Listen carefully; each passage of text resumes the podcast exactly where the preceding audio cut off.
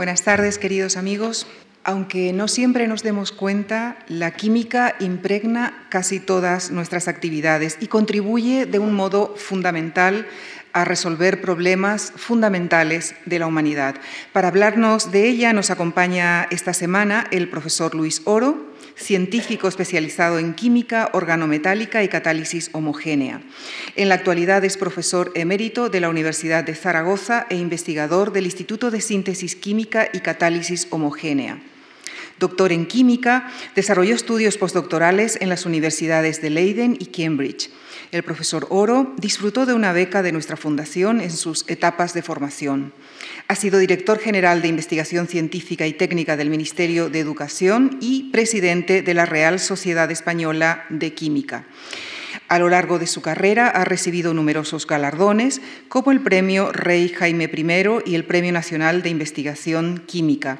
Es miembro de las Academias de Ciencias de Alemania y Francia.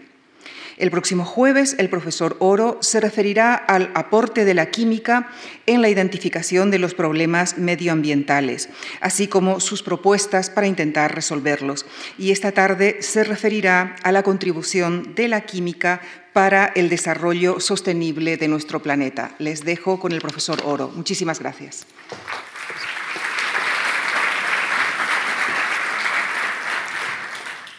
Buenas tardes, eh, muchas gracias por la amable presentación. Eh, dar las gracias también a la Fundación Juan Marc por darme la oportunidad de hablar de química. Y como eh, ven ustedes, el título es Nuestra vida es química y hoy hablaré de química y desarrollo sostenible.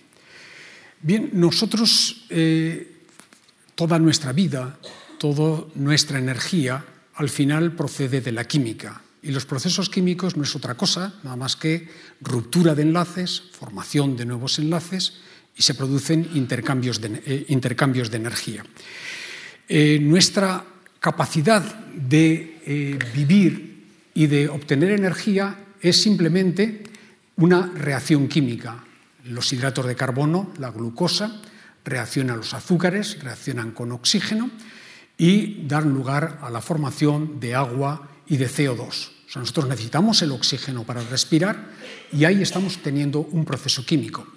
Y esta reacción es una reacción que los químicos llamamos esotérmica. Es una reacción que libera energía. Y esa energía es la que me permite estar aquí con ustedes, la que nos permite a todos respirar.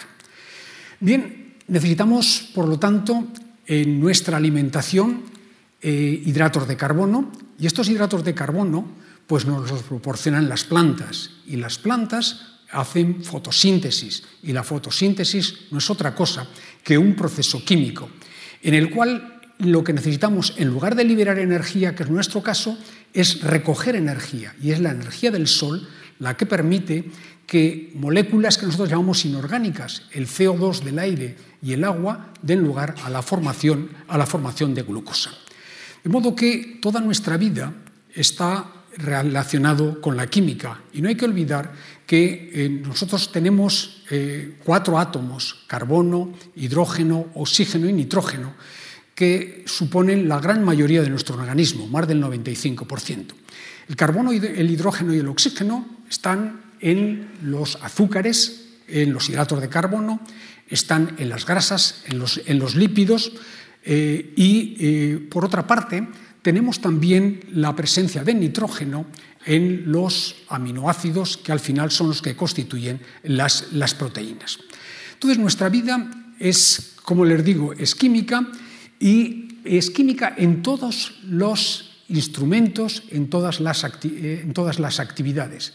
Y junto a estos eh, carbono, hidrógeno, oxígeno y nitrógeno que hemos estado hablando, necesitamos también pequeñas cantidades de elementos metálicos, por ejemplo el hierro, el hierro va a ser necesario en nuestra vida, porque el hierro es el que transporta el oxígeno. La hemoglobina, eh, la proteína eh, que contiene un átomo de hierro, es capaz de captar este oxígeno y transportarlo de los, pulmones a eh, las células. Y en definitiva, estamos en un, proceso químico. hoy día todos los elementos, el ordenador, el teléfono, están hechos con compuestos químicos. hoy día, por ejemplo, los aviones, pues, fibra de carbono eh, hace que los aviones sean más ligeros, Eh, ustedes saben que el automóvil hoy día, un buen número de eh, partes del automóvil están hechos a través de procesos sintéticos, han aliviado el peso de, de nuestros automóviles y, en definitiva, el avance de en los últimos años en todo momento ha tenido una componente química importante. Si ustedes me preguntaran, dígame un compuesto químico que ha sido importante en nuestra vida y que ha hecho que la humanidad haya evitado muchas enfermedades? Pues les voy a decir uno muy sencillo, el cloro. El clorar agua ha sido lo que ha permitido, eh, supuso un avance en cuanto a las expectativas de vida. Decía Pasteur que las enfermedades llegan por el agua. El cólera y un buen número de enfermedades diarreicas eh, que todavía existen en algunas zonas del mundo, se calcula que alrededor de dos millones de personas mueren al año por enfermedades diarreicas. Y eh, este, esta agua, dentro de ellas se incluyen pues, fiebres tifoideas, disentería, gastroenteritis, gastroenteritis meningitis, eh, hepatitis. En definitiva, es posible, gracias a la utilización de un simple elemento como es el cloro, el que hoy día disfrutemos de un agua eh, inocua y que hayamos evitado eh, estas, estas enfermedades. Como les decía, nuestra vida es química y sin duda, sin la química no podríamos garantizar nuestro bienestar actual. Pero es que, por otra parte, podemos también, gracias a la química, el, podernos alimentar. Yo recuerdo cuando era niño, se me quedó muy grabado, el número de personas en el planeta era 2.500 millones de personas. En estos momentos superamos los 7.000 millones. Sin embargo, la superficie cultivada del planeta es ahora incluso menor que la, la, que existía cuando vivíamos, vivían 2.500 millones de personas. ¿Qué ha ocurrido? Pues lo que ha ocurrido ha sido que estamos utilizando eh, eh, productos químicos que permiten que nuestra productividad agrícola sea mucho mayor. Estamos utilizando, por ejemplo, fertilizantes, fertilizantes que los estamos sintetizando a partir del nitrógeno del aire, formamos amoníaco, formamos nitrato y estamos eh, de este modo haciendo que la eh, agricultura sea mucho más productiva. Utilizamos pesticidas, tratamos de hacerlo lo más inocuos posibles estos pesticidas, pero permiten que las cosechas sean, cosechas eh, mucho más efectivas y que permitan la alimentación de la humanidad. Bueno, hoy día, hablando de, producción agrícola, eh, existe una tendencia eh, muy respetable, que es lo de la cultura de eh, bueno, productos orgánicos. Se llama productos orgánicos aquellos en los cuales no han tenido ningún contacto con ningún producto químico. Bueno, es verdad que se, puede, que se puede hacer, pero desde el punto de vista de la eficacia, eh, eh, los productos orgánicos requieren una extensión del planeta, una extensión de, la superficie de la Tierra, y si empezamos a multiplicar por número de habitantes, que empieza a, generarse, a generar dificultades. Porque lo mismo lo podemos hacer para, casi para cualquier cosa. Por ejemplo, el vestido. No existe superficie en el planeta para poder vestirnos de fibras naturales. No hay superficie suficiente para algodón, lino, lana de oveja, para que nos podamos vestir 7 eh, mil millones de personas. Bueno, nuestros tejidos, aunque pone pura lana virgen, no, lo es del todo, eh, y es debido a la utilización de la química. Piensen ustedes que una, eh, una pequeña fábrica de fibras, que sería aproximadamente como este edificio, es capaz de proporcionar la fibra de, eh, utilizable para, para vestido equivalente a 5 millones de ovejas. Y por situarle 5 millones de ovejas, para pastar necesitan una superficie como Bélgica. De modo que sin química tampoco podríamos, podríamos, vestirnos. Y así podemos ir analizando distintos aspectos. Y yo diría que uno de los avances más importantes ha sido el encuentro entre la química y las, ciencias, y las ciencias de la vida. Y gracias a la química y a ese encuentro con las ciencias de la vida, el mundo, el hombre ha duplicado su esperanza de vida en los últimos, en los últimos 100 años. Vean ustedes esta transparencia. En, hace, a principios de siglo, la expectativa de vida al nacer en España era de 40 años. Bajó en el, casi hace 99 años, una bajada tremenda, bajó eh, se quedó en el 30%.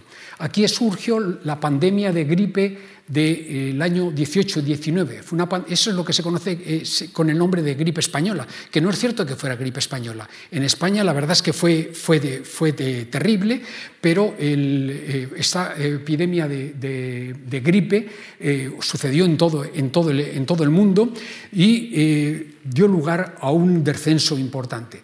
¿Qué ocurre a partir de los años 20? Bueno, pues empezamos a mejorar, se empieza a controlar, empieza sobre todo el control de la, de la mortalidad eh, infantil, aparecen medicamentos, aparecen antibióticos, aparecen vacunas, eh, vacunas, aparece una mejor higiene y aparece las aguas se cloran, y empiezan a desaparecer las enfermedades y aquí tenemos un crecimiento constante, de modo que actualmente en España la expectativa de vida es de 81 años en hombres y de 85 años en, mujeres.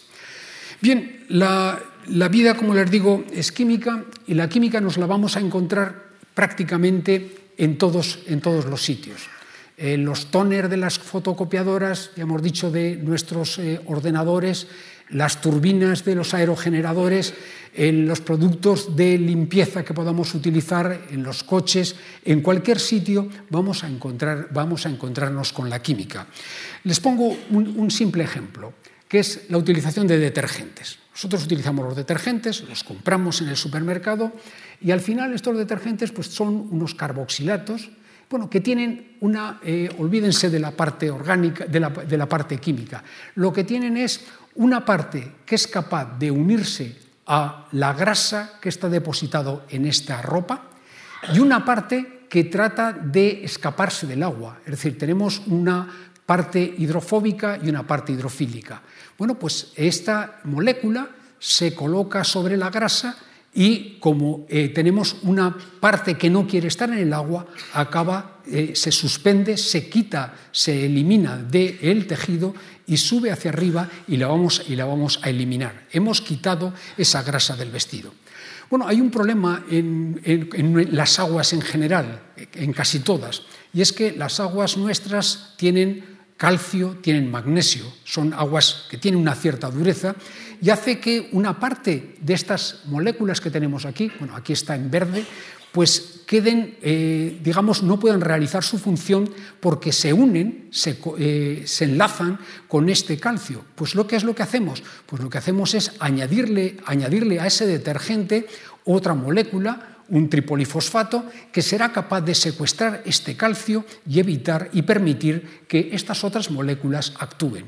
Bueno, así podríamos ir analizando casi cualquier producto de los que, de los que tenemos aquí. En cada uno de ellos tenemos una utilización eh, de la, química.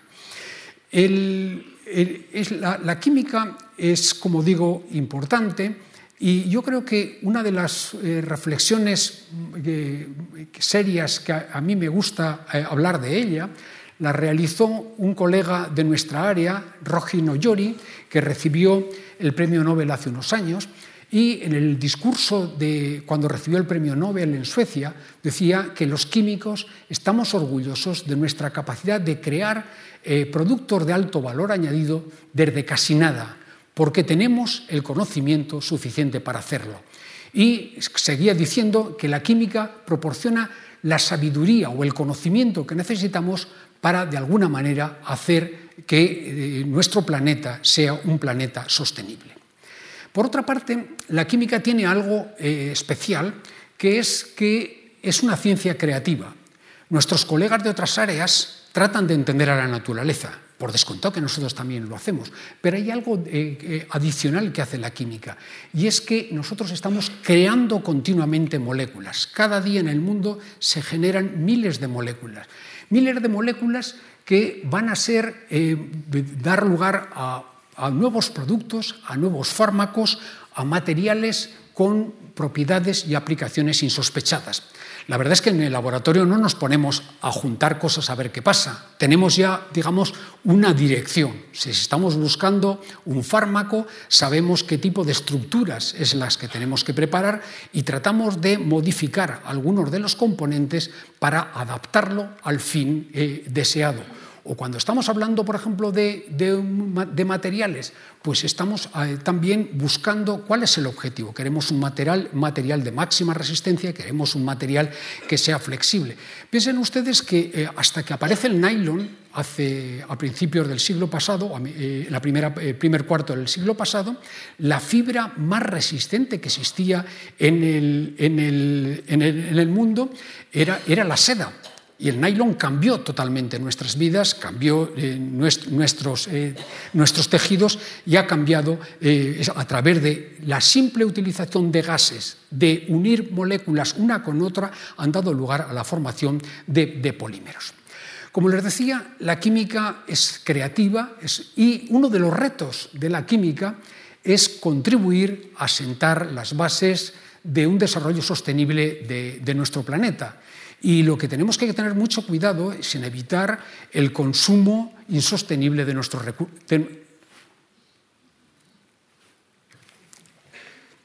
Perdón.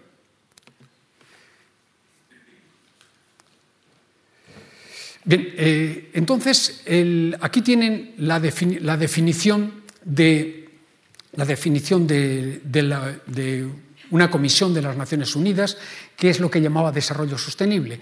Y bueno, en palabras muy sencillas, desarrollo sostenible es el desarrollo que permite satisfacer nuestras necesidades actuales sin comprometer a las generaciones futuras que no puedan, eh, digamos, atender esas, esas, necesidades. Si ustedes eh, analizan eh, lo que es desarrollo sostenible, tenemos que pensar que este desarrollo sostenible tiene que ser sostenible desde el punto de vista medioambiental, sostenible desde eh, económicamente y sostenible socialmente. Y ese es el gran reto. Y dentro de ese reto, sin duda alguna, la química puede realizar aportaciones. ¿Cuáles son los problemas más importantes que tiene la humanidad? Pues yo me atrevería a señalar cuatro. Energía, agua, alimentación y medio, y medio ambiente. Esos son los cuatro grandes problemas.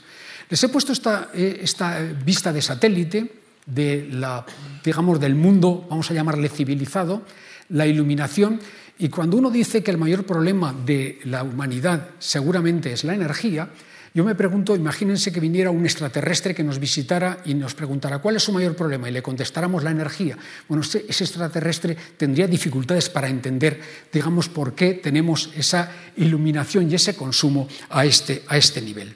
En definitiva, lo que nosotros tenemos que procurar es el desarrollo sostenible de un planeta que está en continuo cambio. Y es que nuestro planeta ha cambiado muchísimo. Aquí tienen bueno, pues una escala de tiempo, estamos hablando 2.000, 4.000 años, en el cual la población era mínima.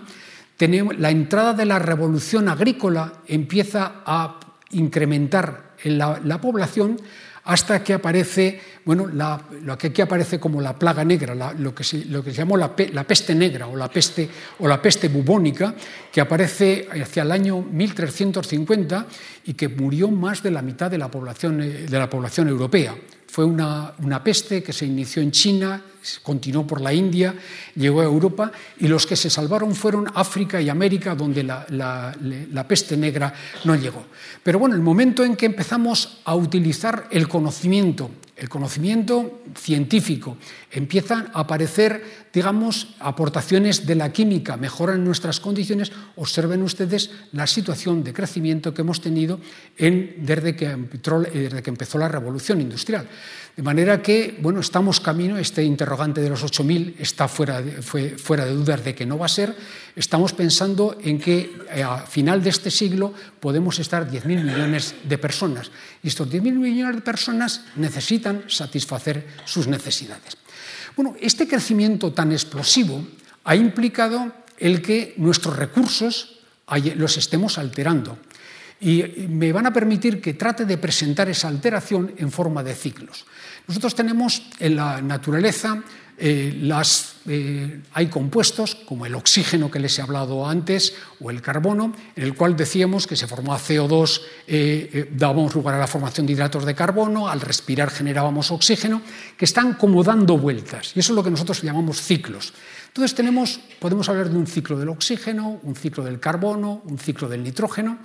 Y estos ciclos que con una, eh, una, población limitada estaban en un total equilibrio, los hemos alterado, porque nosotros hemos empezado a hacer de todo. Hemos empezado a alterar los ciclos para tratar de obtener eh, productos o compuestos que necesitábamos. O sea, la mejora de la calidad de vida, sin duda alguna, ha implicado eh, la alteración de estos ciclos.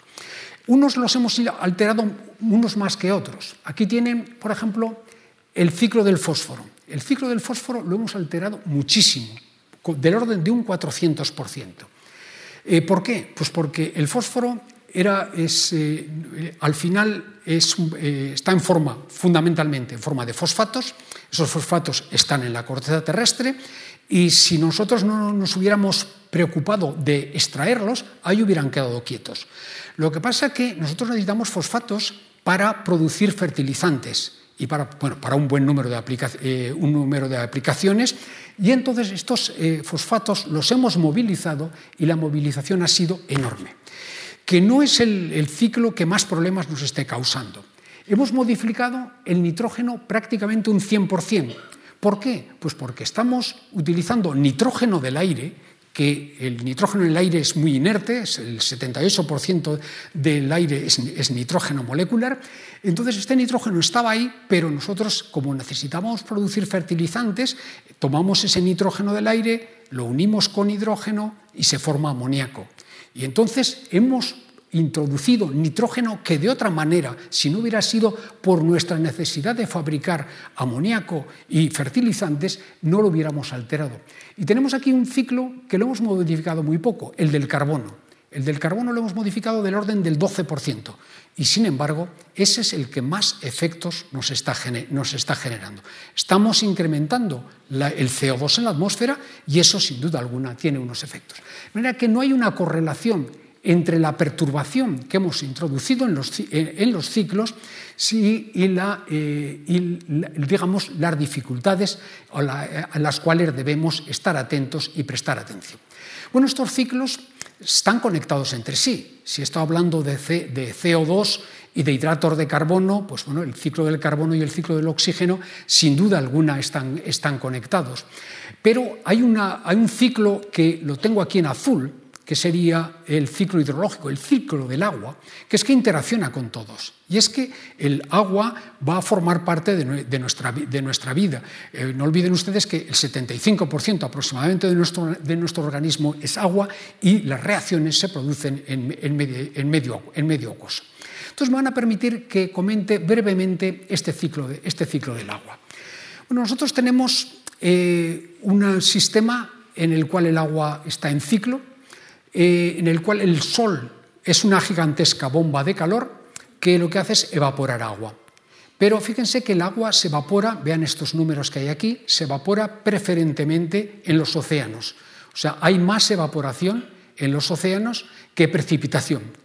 Mientras que sobre la superficie de la Tierra tenemos una mayor precipitación, 119, frente a 72 de evaporación lo que estamos haciendo, lo que está haciendo el Sol, es bombear agua de, los océanos eh, se, precipita, sobre la superficie de la Tierra y bueno, pues los ríos y al final o el subsuelo acaban, digamos, incorporándolo. Y estamos dándole vueltas continuamente. Esta agua no, se destruye.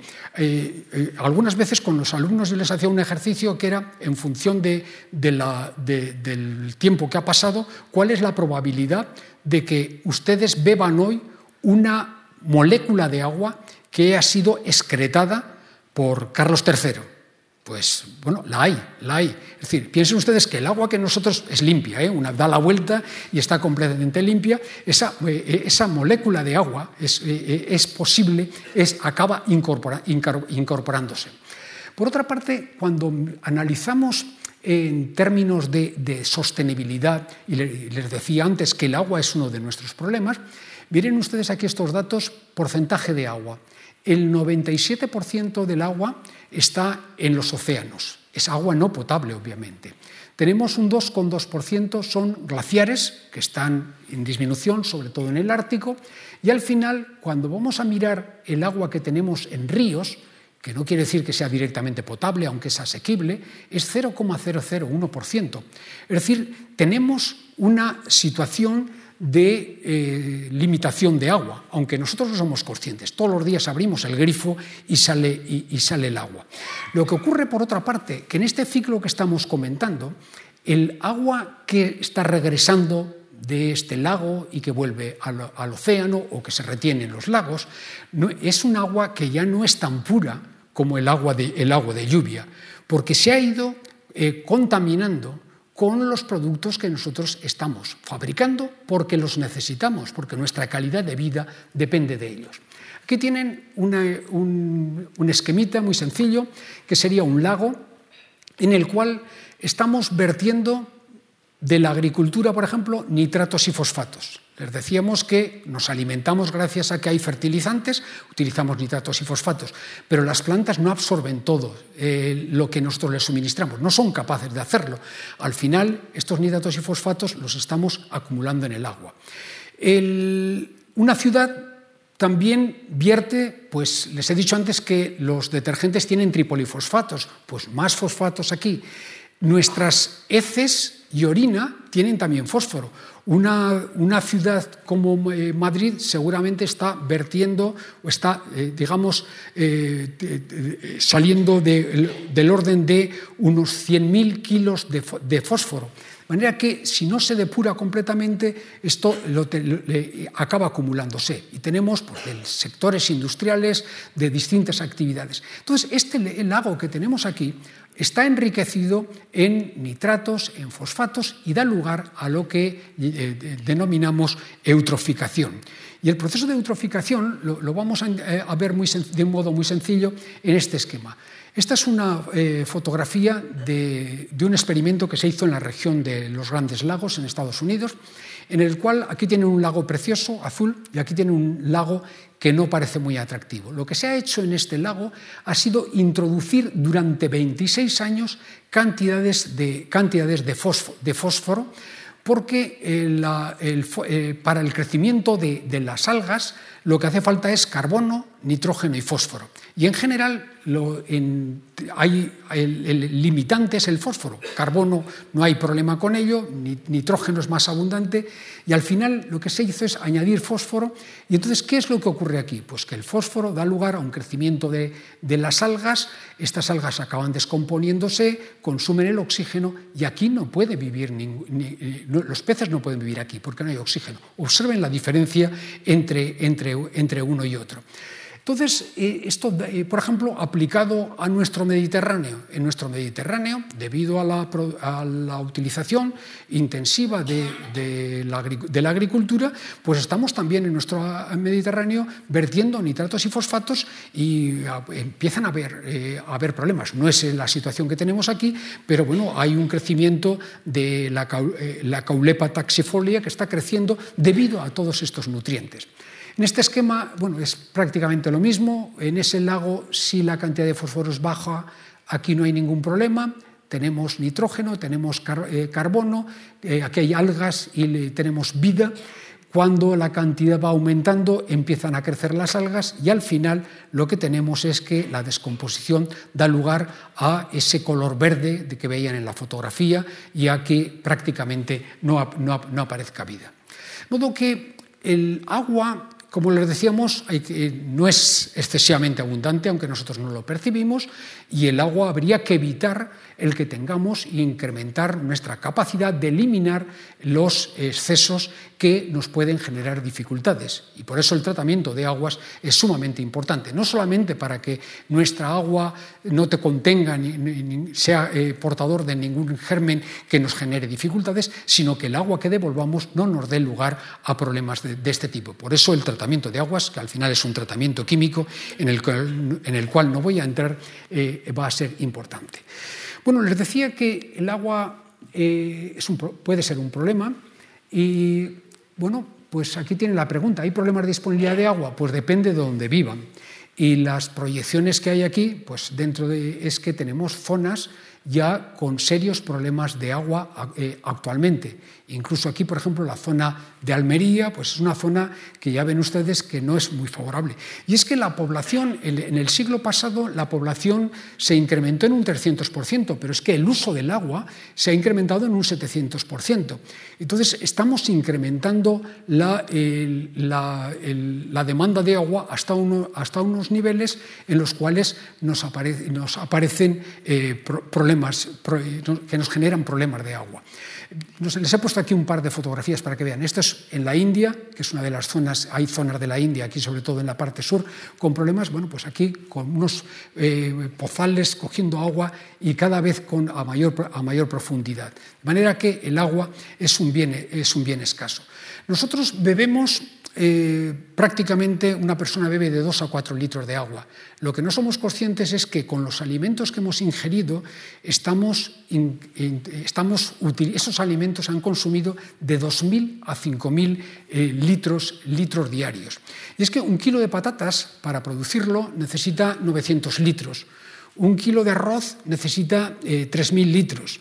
Y bueno, pues un kilo de ternera pues son 10.000 litros. Es decir, que tenemos uno, y por eso tenemos que plantearnos, cuando estamos hablando de números de una humanidad creciendo, hasta qué punto podemos mantenerlo y qué tipo de alimentos podemos, podemos pensar. Bueno, un automóvil, en la producción de un automóvil, el consumo total integrado es del orden de unos 400.000 400 litros del agua. Entonces, aquí tiene una gráfica en la cual es cómo ha evolucionado desde los años 60 la disponibilidad de agua. Este es el en azul intenso es el mundo, en África la situación es, eh, está siendo dramática y al final lo que tenemos es que la, el agua disponible per cápita, aunque no lo percibamos, está teniendo, eh, teniendo problemas. Alrededor del dos tercios del agua se está gastando en, en, en, agricultura, eh, aproximadamente un quinto es, es utilización industrial. Entonces, nosotros podemos plantearnos eh, cuánta agua podemos consumir. Y eso nos lleva a introducir un concepto que, eh, es que eh, lo, asociamos a lo que llamamos huella ecológica.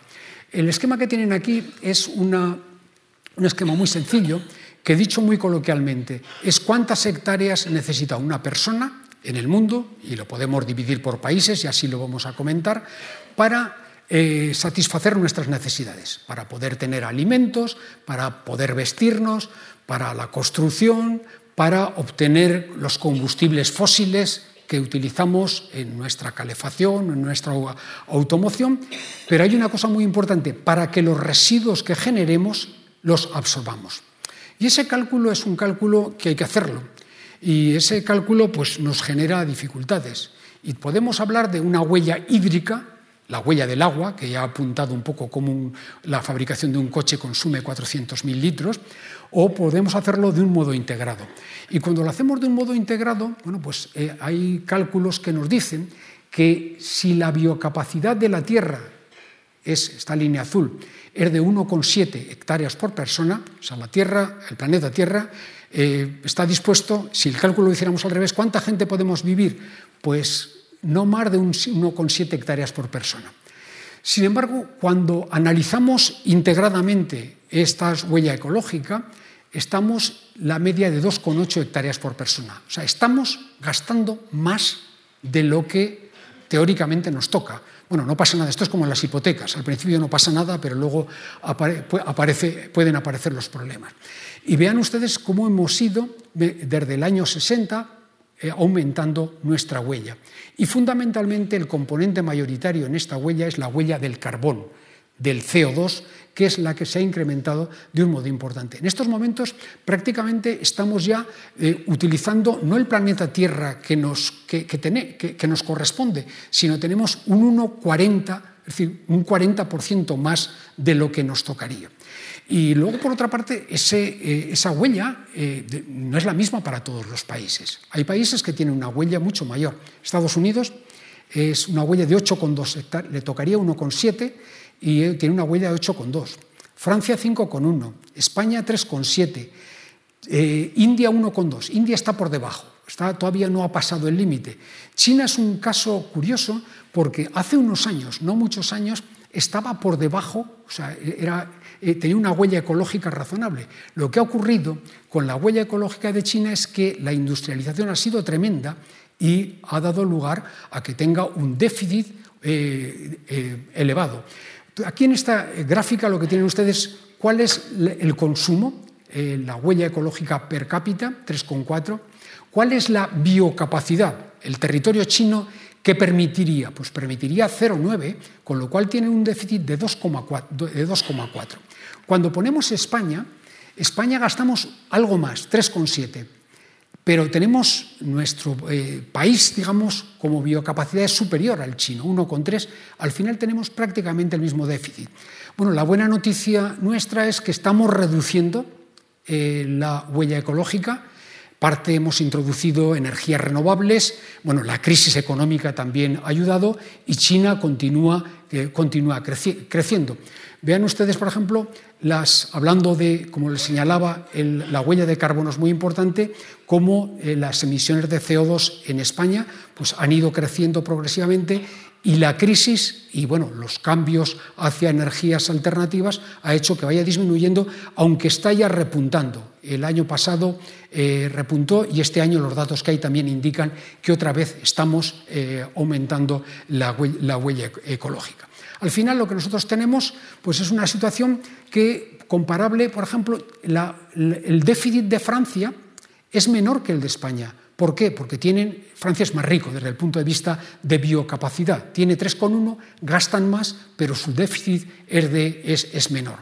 En definitiva, tenemos un sistema en el cual hay países que gastamos en rojo más y hay otros, como es por ejemplo eh, Brasil o en general Sudamérica o África o Australia, en los cuales no tienen ningún, ningún problema.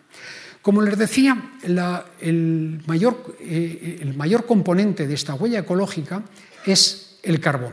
Es decir, decíamos que la huella ecológica es que nosotros nos podamos atender todas nuestras necesidades, vestido, combustibles, etcétera, pero sobre todo también que podamos eh, eliminar los residuos. Y el residuo que no estamos pudiendo eliminar tal como lo tenemos eh, montado, es el, residuo, el CO2. O sea, esta huella de carbón es la que nos ha disparado. Aquí tienen bueno, distinta huella, que sería la pesca, que sería los cultivos agrícolas, lo que sería la, eh, forestales o, pastos, etc. Pero esta es la que, se nos la que se nos ha disparado. En definitiva, tenemos un problema con la huella de carbono, que es lo mismo que tener un problema con el CO2 el CO2, eh, la concentración está aumentando a toda velocidad y prácticamente es paralelo al crecimiento de la humanidad. Nos hemos montado un sistema en el cual la utilización de combustibles fósiles es, eh, es lo que conduce a un exceso de, de CO2. Aquí tienen un esquema que voy a tratar de simplificar, que sería, esto podríamos decir que es el ciclo del carbono. Y aquí tienen eh, ¿dónde está el carbono? Bueno, aquí la parte está amarilla, tenía que ser azul, pero me ha salido amarillo, ah, es el, carbono, el carbono está en los océanos fundamentalmente, eh, una parte está en azul, está en la, materia orgánica, y al final, en la atmósfera, que sería esta barrita azul que hay aquí, tenemos muy poco. Pero, sin embargo, este muy poco es el que eh, nos va a originar perturbaciones. Antes les he hablado de la fotosíntesis, que era CO2 y agua, energía del sol para dar hidratos de carbono, la respiración, que era la inversa. Este equilibrio nosotros lo hemos alterado porque junto a, eh, a la respiración estamos introduciendo un vertido muy importante de combustibles fósiles. Por ejemplo, la fabricación de cemento también es un vertido de CO2. El cemento se parte de carbonato cálcico que eh, se descompone en óxido de calcio y en CO2. Entonces, la, la situación que tenemos es que generamos una cantidad importante de CO2 que quien tendría que hacerse con ellos, que son los océanos, no puede hacerlo o lo hace muy lentamente, porque los océanos son capaces de ir absorbiendo el CO2, lo que pasa es que lo hacen a su velocidad. Entonces tenemos un sistema en el cual nosotros emitimos CO2 a, toda velocidad, en eh, combustibles fósiles y un océano que poco a poco lo va haciendo y que llega pues, a introducirlo en las capas profundas y que llega a dar lugar a la, a la formación de, de, carbonatos. Entonces, esa situación es la que nos genera ese problema. De manera que el CO2 que tenemos acá es una fuente de nuestros, de nuestros problemas que tendremos que tener en cuenta. Bueno, ¿qué es lo que hace el CO2? No solamente el CO2, el vapor de agua. Bueno, lo que da lugar es al efecto invernadero. Nosotros tenemos, recibimos radiación del Sol, la radiación del Sol es la que mueve todo, mueve, evapora el agua, ese ciclo del agua que hemos hablado, y la radiación que nosotros recibimos tendríamos que remitirla, y si no la remitimos, pues nos empezamos a calentar. Entonces, la, existencia de moléculas como el CO2 que generan efecto invernadero no es, eh, eh, hay que decir que es positivo, porque sin efecto invernadero, gracias al efecto invernadero que ha existido durante eh, siglos, la temperatura es del orden de la Tierra del orden de 15 grados, con algunas fluctuaciones. Sin efecto invernadero, si no existieran estas moléculas, lo que ocurriría sería que la temperatura promedio de la Tierra sería 18 grados bajo cero, con lo cual no habría productividad agrícola y nuestra vida sería imposible. Entonces, lo que hace la radiación que se remite es absorbida por estas moléculas, es, es, un problema de energía, es energía en el infrarrojo, que, eh, y esta la retornan.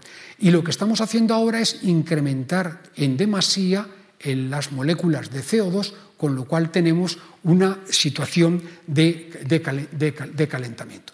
Que tenemos que plantearnos muy seriamente el que no es sostenible el que vayamos hacia un camino de combustibles de eh, basados fundamentalmente en eh, combustibles fósiles, CO2 y petróleo, eh, carbón, y, petróleo, lo cual nos va sin duda a generar, a generar problemas.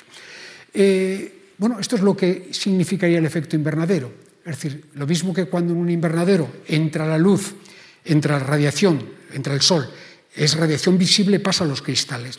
La, longitud de onda de la radiación depende de la temperatura del emisor.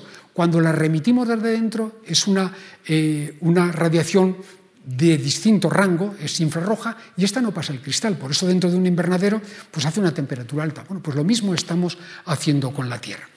Si no ponemos eh, eh, freno, digamos, a esta situación, bueno, nos podemos encontrar con problemas con eh, veranos cada vez más, más calientes, eh, pero además erráticos, con la aparición de huracanes, con los océanos se va observando ya que hay un crecimiento lentamente, pero están, están creciendo los océanos, estamos afectando a los ecosistemas, ecosistemas y bueno, pues problemas de eh, lluvias intensas y perturbaciones, como están siendo, hay estadísticas que se está viendo que cada vez hay más fenómenos erráticos. Les voy a poner el diagrama que antes tenía el agua para tratar de, comentarlo. Fíjense ustedes, aquí tengo eh, datos que responden a lo que es la energía que se pone en juego cuando nosotros evaporamos agua. La evaporación de agua requiere 600 calorías y, y, lo mismo la condensación. Entonces, en el proceso de evaporación, este es un proceso que se hace muy lentamente. El sol calienta, los océanos, fundamentalmente, o la superficie, el agua se va evaporando y se va evaporando muy lentamente. Entonces, esta energía, que, eh, eh, esta energía se está acumulando en estas nubes. Y esta energía, cuando se desprende, puede hacer dos cosas. Una, desprenderlo muy suavemente, los típicos sirimiris del norte, poquito a poco, o hacerlo de forma violenta, como han sido los episodios que hemos tenido ahora. Estamos cargando la atmósfera de energía y ese cargar la atmósfera de energía tiene, tiene sus consecuencias. De manera que este es un punto en el cual debemos ser, eh, ser cuidadosos y tomar, eh, yo creo que la humanidad necesita tomarlo muy en serio. No hay buenas noticias ahora con el efecto Trump, eh, que cree poco en estas cosas, pero yo creo que sería deseable para la humanidad el que lo hagamos y hay, datos esperanzadores. Hubo una cumbre en París en la cual bueno, se han tomado medidas que permiten un cierto, un cierto optimismo.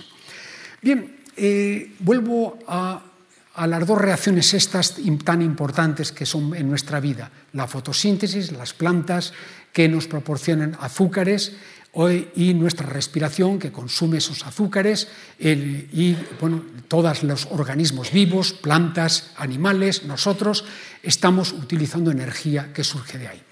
Bueno, les decía que aquí estamos haciendo intervenir al carbono, CO2, al oxígeno, y al final nosotros podemos hablar también de un ciclo del oxígeno anterior era el ciclo del carbono, aquí no he puesto cifras, pero tenemos también, pues el oxígeno y el carbono son dos ciclos que se están interaccionando.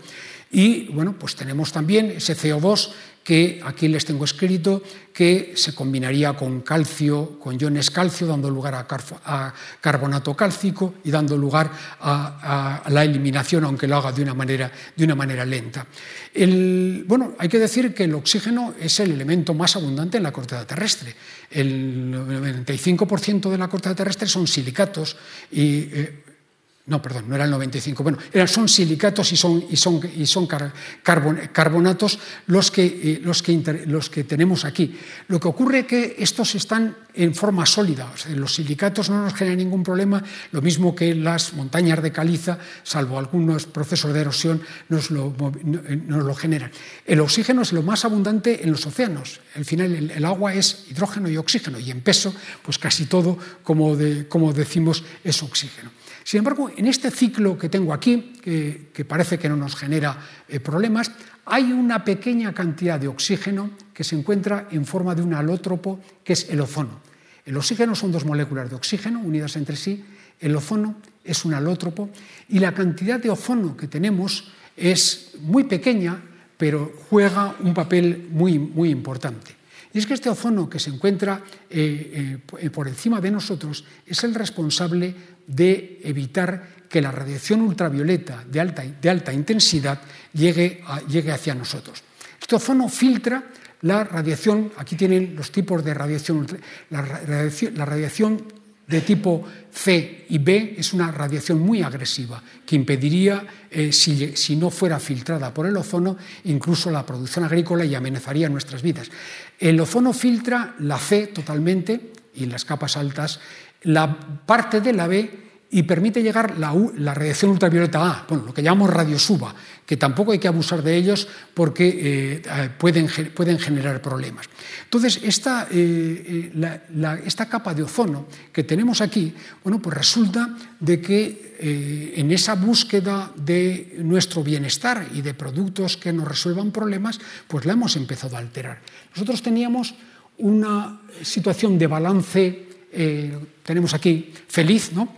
En el cual el oxígeno, o sea, la radiación ultravioleta, eh, rompe el ozono en oxígeno y oxígeno atómico, que se recombina otra vez con oxígeno molecular, y eso está de alguna manera eh, dando vueltas, pero consumiendo esta radiación ultravioleta, evitando que la radiación ultravioleta de alta intensidad llegue. Bueno, hace unos años, en el siglo pasado, aparecieron unos compuestos que nos parecieron interesantísimos, que eran lo que tiene CFC, son los clorofluorocarburos. Estos eran los productos, lo mismo que en química hay hidrocarburos, lo que se hacía era introducir en lugar de hidrógenos eh, átomos de flúor y átomos de cloro, que son mucho más eh, eh, fuertes como, como enlace. Y con ello empezamos a producir productos que eran totalmente inocuos, algunos de ustedes recordarán cuando hace 40 eh, años todo eran sprays, eran sprays de, estos productos que son incoloros, inodoros, insípidos y que nos parecían estupendos. Piensen ustedes que los refrigerantes de, de mi niñez tenían en los circuitos de refrigeración amoníaco. En el circuito de refrigeración, eh, bueno, cualquier avería que había ya era horrible. Entonces aparecieron estos eh, CFCs, sustituyeron y dieron lugar a una mejora notable. Y los podemos hacer estos CFCs de cadenas más largas, de cadenas más cortas, de estado sólido, gaseoso, y todo, estaba, eh, todo iba muy bien. Hasta que unos investigadores en Estados Unidos nos eh, observaron que estos clorofluorocarburos, cuando se elevan, que son los ligeros, los menos pesados, se elevan hacia arriba, resulta que la radiación ultravioleta eh, va, va a dar lugar a la ruptura de enlaces carbono-cloro y este cloro eh, da lugar a la interacción con ozono, en definitiva, a disminuir la capa, la capa de ozono. De manera que lo que nosotros tenemos es la aparición de una observación en la cual habíamos elegido unos productos baratos, fáciles de manejar, incoloros, insípidos y, sin ningún problema, hasta que alguien nos dice, ojo con ellos, que nos generan problemas. Entonces, ha habido que rechazarlos, ha habido que, ha habido que, eliminarlos. Y los que avisaron de esto fueron eh, Molina, un mexicano, que trabajaba en Estados Unidos, bueno, está en Estados Unidos, continúa allí, y Rowland, los cuales en el 74 eh, avisan que los clorofluorocarburos dejan ser, de, eh, ser inertes cuando se encuentran con el, ozono y que se produce la, la, destrucción de ellos. Pueden imaginar que a las compañías fabricantes de estos productos no les gustó nada esta observación y de hecho durante unos años no se les hizo mucho caso, hasta que empiezan a haber observaciones experimentales. Estos datos son de una base inglesa que se encuentra en la Antártida, en Halley, en el cual empiezan a ver que el, el ozono empieza a bajar significativamente. Bueno, esto da lugar a un cambio completo ya que eh, haya una, prohibición de, estos, clorofluorocarburos. Habe una serie de protocolos, de manera que está ya disminuyendo y estamos entrando en orden. Eh, una vez hablando con Mario Molina, eh, me comentaba que la investigación que estaban haciendo era una investigación de las que hoy día no les gusta nada a las administraciones, que es, vamos a imaginar que tomamos unos compuestos, los colocamos en una situación de alto vacío y los sometemos a irradiación. La pregunta, ¿y para qué hacen ustedes eso? Bueno, pues este es un típico ejemplo que si no hubieran hecho ese experimento de investigación básica más elemental, seguramente tendríamos eh, más problemas de los que tenemos ahora. Entonces, este, eh, esta situación se está, reconduciendo como, eh, como estamos comentando. Les dieron unos años más tarde, en el año 95, junto con un tercer investigador, Krausen, les dieron el, el, premio Nobel. Bien, ¿qué ocurre si disminuye la capa de ozono? Pues que la radiación ultravioleta de alta intensidad entra y eso nos va a afectar a nuestro DNA y bueno, pues va a dar lugar a modificaciones y de hecho la aparición de, por ejemplo, de cáncer de piel, aunque, aunque esté filtrado en los países mediterráneos es superior. De manera que ojo con el, el sol, que hay que andar con cuidado con él y los rayos UVA, pues todavía más, todavía más ojo. Bien, voy a pasar a hablar de otro ciclo, del ciclo, del ciclo del nitrógeno. El ciclo del nitrógeno, bueno, pues lo tengo aquí de un modo muy esquemático, pero les decía que el nitrógeno eh, es el mayor componente de la atmósfera. El 78% de la atmósfera es nitrógeno. El nitrógeno es, es, muy robusto, son dos átomos de nitrógeno unidos entre sí y eh, bueno, pues no, no, reacciona, salvo que lo, lo, forcemos mucho. Y nosotros lo hemos forzado. Hemos, dicho necesitamos fertilizantes, necesitamos nitratos, necesitamos amoníaco y entonces hemos montado eh, pues, fábricas eh, por todo el mundo que tomamos nitrógeno del aire, eh, damos lugar a la formación de, amoníaco y ese proceso pues, fue descubierto en Alemania, eh, fue lo que se conoce con el nombre del proceso Haber-Bosch, eh, se, se, puso en marcha en, mil, hacia 1910 aproximadamente y ambos recibieron los premios Nobel unos años más tarde. Haber, que fue el que descubrió la reacción química en 1918, y Bosch, que fue el que hizo la ingeniería en 1931.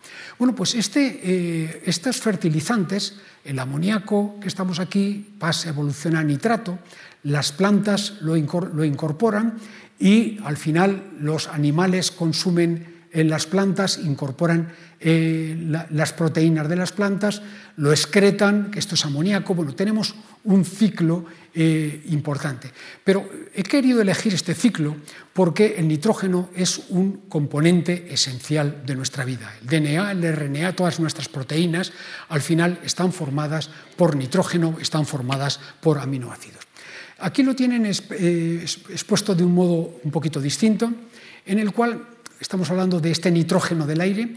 Tenemos eh, la posibilidad de sintetizarlo industrialmente, fertilizante, prácticamente 16% se queda en amoníaco, otro 16% va a, nitratos, y estos nitratos son los que las plantas van a absorber para dar lugar a eh, la formación de aminoácidos y de, proteínas.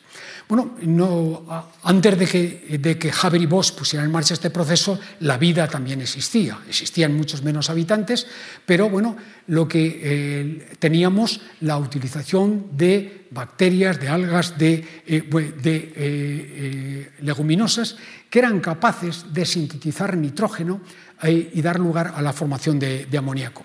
Yo lo hacían utilizando unas enzimas, la enzima nitrogenasa, lo cual este proceso, como les decía, este nitrógeno es muy robusto, esos enlaces, y esto requiere una cantidad de energía. De manera que hace falta suministrarle una cantidad de energía, y esa energía justamente viene de la fotosíntesis. Prácticamente el 12% de la energía de la fotosíntesis la gastan las, eh, las leguminosas para dar lugar a la formación de amoníaco. Luego, por otra parte, nosotros, eh, utilizando altas temperaturas y presiones, fabricamos, eh, ese amoníaco.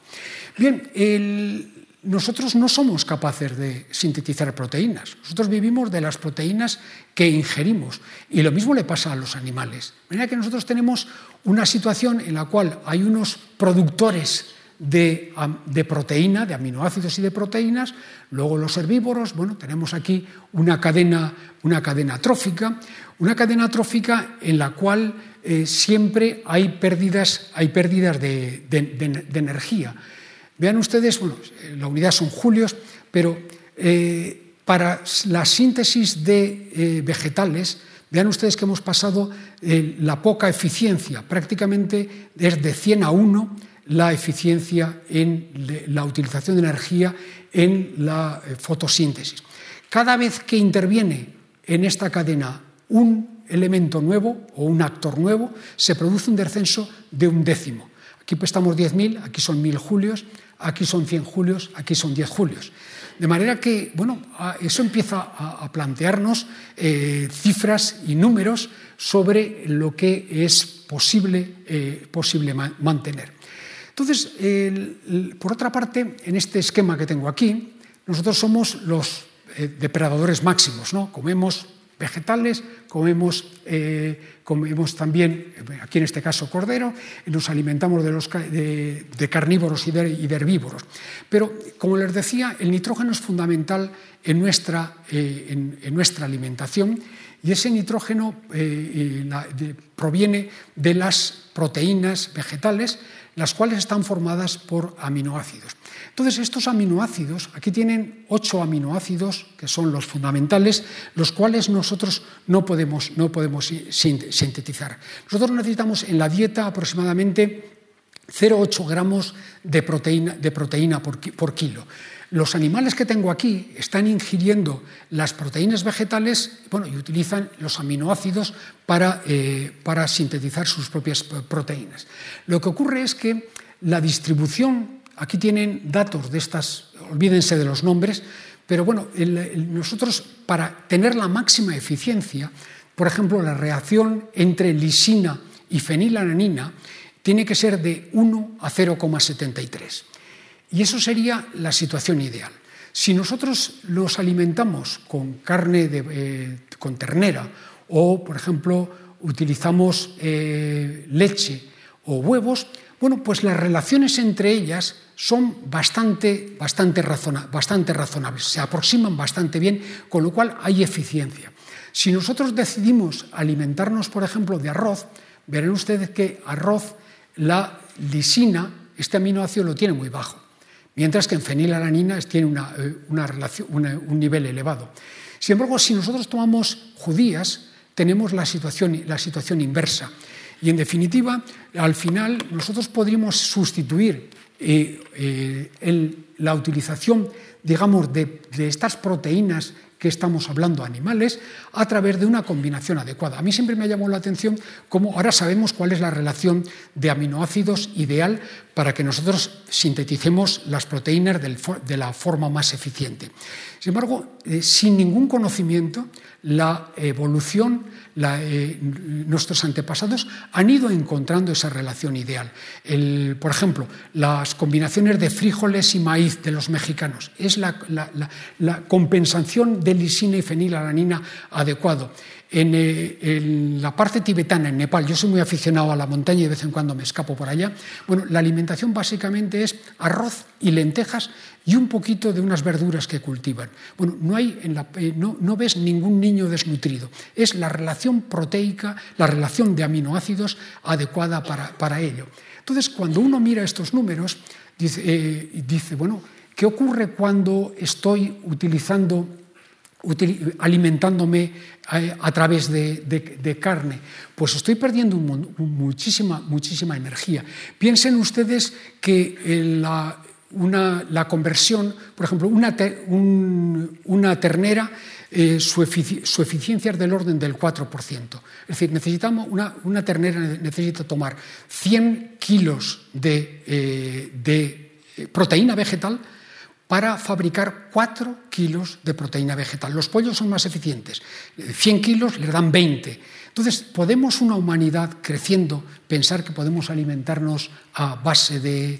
Eh, yo no soy vegetariano, eh, pero vamos, soy de los que creo que en el futuro tendremos que incluso remodelar nuestros hábitos alimenticios y pensar que lo de una, un, buen, eh, un, buen, filete a lo mejor es un lujo que nos tendremos que permitir porque tiene altos costes. Porque esa, esa ternera que estoy, que estoy hablando no solamente, no solamente es poco eficiente en, el, en la relación, en, en, el proceso este que estoy hablando, sino que esa ternera ha necesitado mucha más superficie para el, digamos, la proteína vegetal que necesita, tiene un consumo mucho más de agua. Entonces yo creo que desde el punto de vista de la química somos capaces de, y en general de la ciencia, somos capaces de cuantificar, pero tenemos que ser conscientes de que eh, existen opciones, que existen posibilidades para que nuestra calidad de vida no se vea sustancialmente alterada, pero seguramente